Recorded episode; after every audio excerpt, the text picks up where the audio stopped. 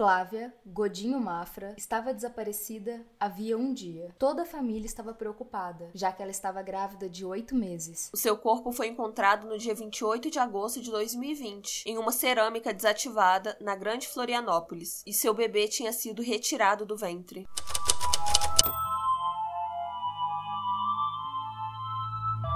Bem-vindos ao Bu. E outras coisas. Eu sou a Mia. Eu sou a Cibele. Eu sou a Ana. E eu sou o Vitor.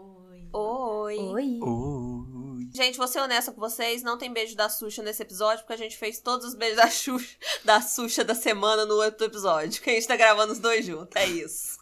Não vou mentir.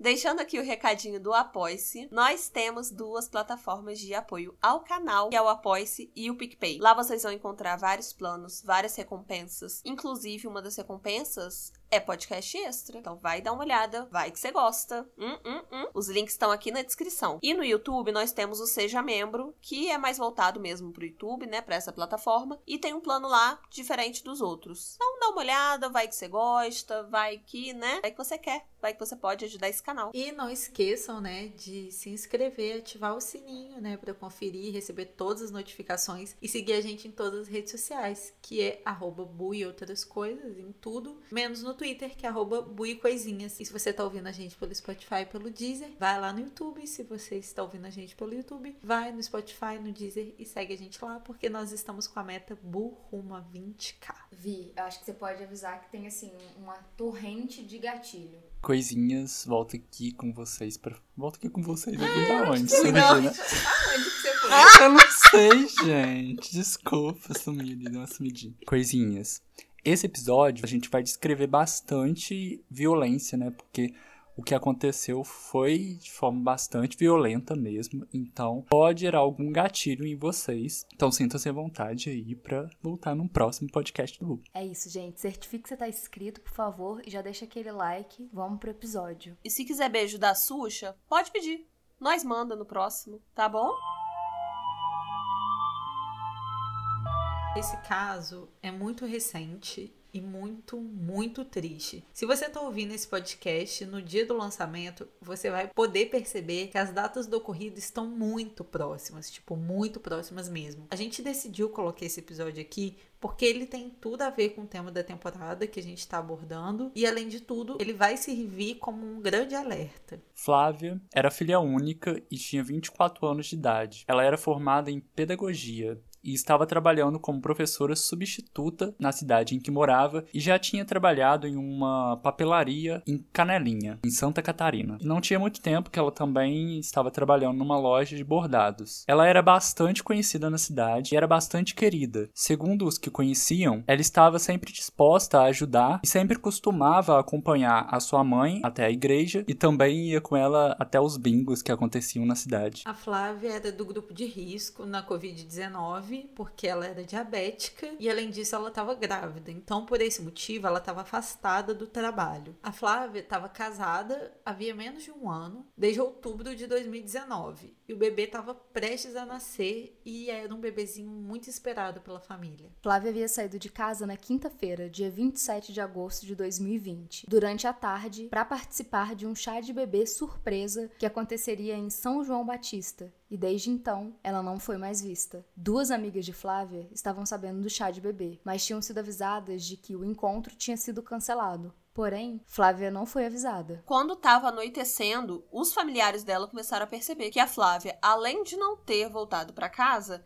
ela não estava atendendo o telefonema, nem estava respondendo o WhatsApp. E ela não tinha entrado no WhatsApp porque ela tinha aquela parada de mostrar a última hora que entrou e ela não entrava desde 15 e 48 e já estava anoitecendo, então isso não era normal de acontecer. E com isso, todo mundo começou a se mobilizar porque já estava todo mundo preocupado. A amiga que tinha sido responsável pela organização do chá de bebê disse que não tinha mais notícia da Flávia e que tinha deixado ela com outra pessoa. E ela continuou ali mantendo contato com a família. As buscas continuaram durante a madrugada, até que o corpo da Flávia foi encontrado pela mãe dela e pelo marido, cerca de 9 da manhã do dia seguinte, em um forno de uma cerâmica desativada ali na cidade. No mesmo dia, ainda pela manhã, a amiga de Flávia, que não teve o nome divulgado, foi presa e confessou todo o crime. Ela contou que usou um tijolo para matar a própria amiga, depois de atrair ela para o local do crime com o pretexto do chá de bebê surpresa. A mulher usou um estilete para cortar a barriga da Flávia e retirar o bebê de lá. Tem nem palavras para isso. A suspeita era amiga de infância de Flávia e admitiu que estava planejando o crime desde junho e que ela planejava ficar com a criança por ter sofrido um aborto no início do ano. Segundo o delegado Paulo Alexandre e o tenente-coronel Daniel Nunes, comandante do 12º Batalhão da PM, a mulher e seu marido serão indiciados por homicídio triplamente qualificado, ocultação de cadáver e lesão corporal gravíssima contra o bebê, que está no Hospital Infantil de Florianópolis. Apesar de ferido, passa bem. A Polícia Militar tinha registrado uma ocorrência por volta de 9 horas da noite do dia 27 de agosto, dia do desaparecimento de Flávia. A ocorrência foi acionada pelo Hospital de Canelinha por suspeita de maus tratos, já que uma mulher levou um bebê até o hospital e a criança tinha cortes profundos pelo corpinho. Senhor amado. A mulher teria dito que tinha feito o parto na rua com a ajuda de pessoas que estavam por perto e depois foi até o hospital. Sabendo do caso da mulher grávida que tinha desaparecido, a polícia começou a ligar os pontos. E, gente, começa a ficar um negócio meio tipo, nossa, que coincidência, né? Apareceu uma mulher com um bebê todo cortado e uma mulher grávida desapareceu. Então, a polícia estava acompanhando o caso, né? E a polícia acompanhou até o dia 28 de agosto pela manhã, que foi quando o corpo da Flávia foi encontrado sem o bebê. Aí, minha filha, já estava tudo encaixado e foi quando os policiais procuraram o casal que levou o bebê com o corpinho cortado para o hospital e o crime foi solucionado. A mulher que foi presa disse aos policiais que ela ficou grávida em outubro de 2019, mas em janeiro de 2020 ela tinha perdido o bebê. Só que assim, gente, ela não avisou ninguém que ela tinha sofrido um aborto. Então todo mundo que estava em volta dela pensava que ela também estava grávida. Foi então que em junho ela achou que seria uma boa ideia cometer o crime para poder ficar com o bebê da amiga. Ela escolheu a Flávia por elas serem amigas de escola, gente. Então era mais fácil ter proximidade e porque a gravidez das duas, assim, aconteceu em épocas muito próximas. No dia 27 à tarde, ela até chegou a enviar mensagens para uma servidora de saúde falando sobre o suposto parto dela. A mulher disse que seu marido não tinha participado de todo o plano e que na verdade ele nem sabia do que ela pretendia fazer, né? Mas ele também foi preso e a participação dele será investigada. O nome da mulher e do marido presos não foram divulgados por causa da lei de abuso de autoridade. Os dois ficarão presos na unidade prisional de Tijucas até qualquer decisão né, ser tomada. O bebê passa bem, está internado no Hospital Infantil Joana de Guzmão, em Florianópolis. A recém-nascida foi medicada com antibióticos e remédios para dor por conta das lesões feitas pelo estilete usado no assassinato da mãe. A situação da criança será acompanhada pelo conselho tutelar. O velório e sepultamento da Flávia aconteceu no sábado, dia 29 de agosto de 2020, no cemitério municipal de Canelinha. E essas são as informações que temos agora sobre o caso, porque ainda vai ter o julgamento para determinação da sentença, tanto da autora ou dos autores, né? Ainda não se sabe se o marido teve a participação. E, gente, é esse caso é muito recente. A gente tá lançando esse episódio no dia 8. A gente tá gravando no dia 4. Se você estiver assistindo no dia que a gente lançar, esse crime aconteceu, tipo, na quinta-feira, a que passou, sem ser que passou a anterior. Então é muito recente. Então, isso é o que a gente conseguiu juntar até agora de informação. Qualquer atualização que tiver, a gente pode fazer um novo episódio ou então a gente inclui em algum episódio qualquer atualização mesmo do caso.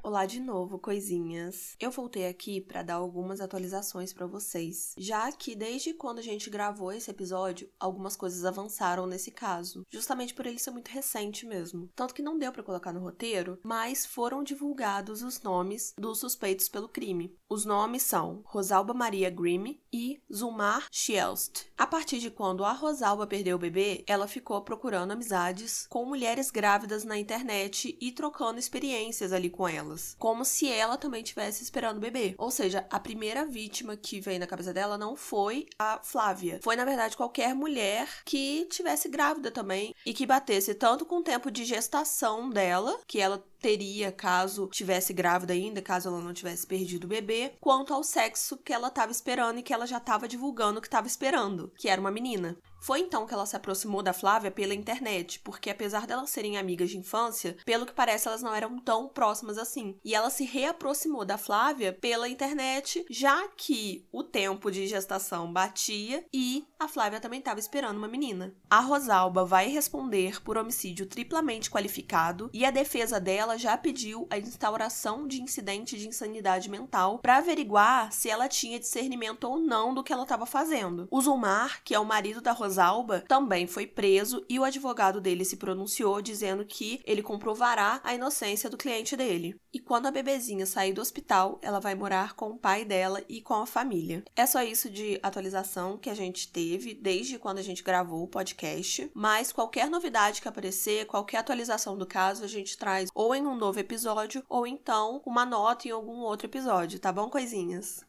Beijo. Não cabe nem especular. É um caso muito recente. A PTBR é injustificável, gente. Não importa que ela. Eu, eu, imag... eu não consigo nem imaginar o que seria perder um bebê. Eu imagino que a cabeça dela realmente estivesse muito conturbada para ela pensar na possibilidade disso, mas não exclui o fato dela ter menosprezado uma vida humana e ainda ter feito mal para um bebê. E assim, ela não fez mal por ter ferido o bebê com estilete, mas porque ela tirou a mãe desse bebê, ela tirou a vida normal dessa uhum. criança ela acabou com a vida de todo mundo porque ela queria uma coisa para ela. E isso é injustificável, não importa qual seja a situação que ela tava. Por mais que eu tenha empatia pela situação de perder um bebê, eu não tenho empatia nenhuma pela situação de ser egoísta ao ponto de tirar a vida de alguém e era uma amiga de infância. Então, assim, olha o nível de frieza, sabe? Sem querer especular, não estou especulando, mas assim, se ela era amiga de escola e a Flávia tinha 24 anos, então essa amiga deveria ter essa faixa de idade. E, gente, abortos acontecem, infelizmente, mas sempre existe a possibilidade, né, de quem é saudável poder engravidar novamente. Se essa pessoa não puder, existe sistema de adoção. Então, assim, não existe nada no mundo que justifique uma coisa tão horrível dessas, assim. E, gente, é, quando você pesquisa, assim, você joga sobre o caso, vem as fotos da Flávia e é de cortar o coração, gente, porque tem foto dela grávida e tal, ela casou há pouco tempo. Então, tipo, você vê umas fotos dela super feliz, sabe? A família super tava querendo esse bebê, e mesmo que a família não quisesse, tá? Não tô justificando, tipo, mas assim, é de cortar o coração mesmo, sabe? Porque você vê que a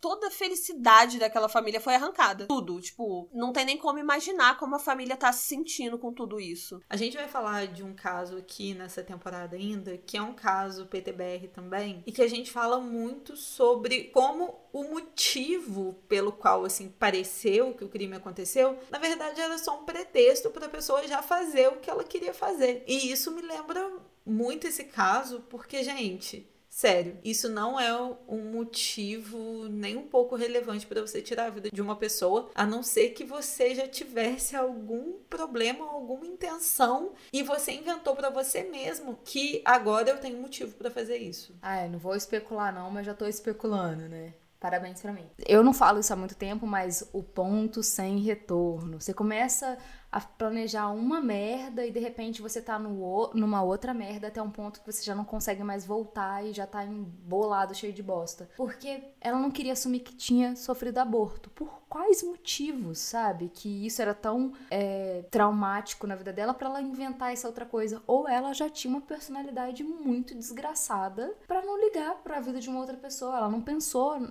que ela ia destruir uma vida, ela pensou que ela ia ganhar uma vida para ela. E aí você vê quem ela é na cabecinha dela, né? E é pavoroso de pensar que, tipo, ela escolheu a Flávia justamente porque seria fácil de se aproximar, porque ela já tinha alguma relação, né? Então, tipo assim, eu acho que torna tudo mais cruel. Se ela escolhesse alguém, tipo, aleatório, a gente conseguiria entender, entre aspas, mais, sabe? Tipo, não seria uma coisa que a gente iria ficar tão chocado, assim, sabe?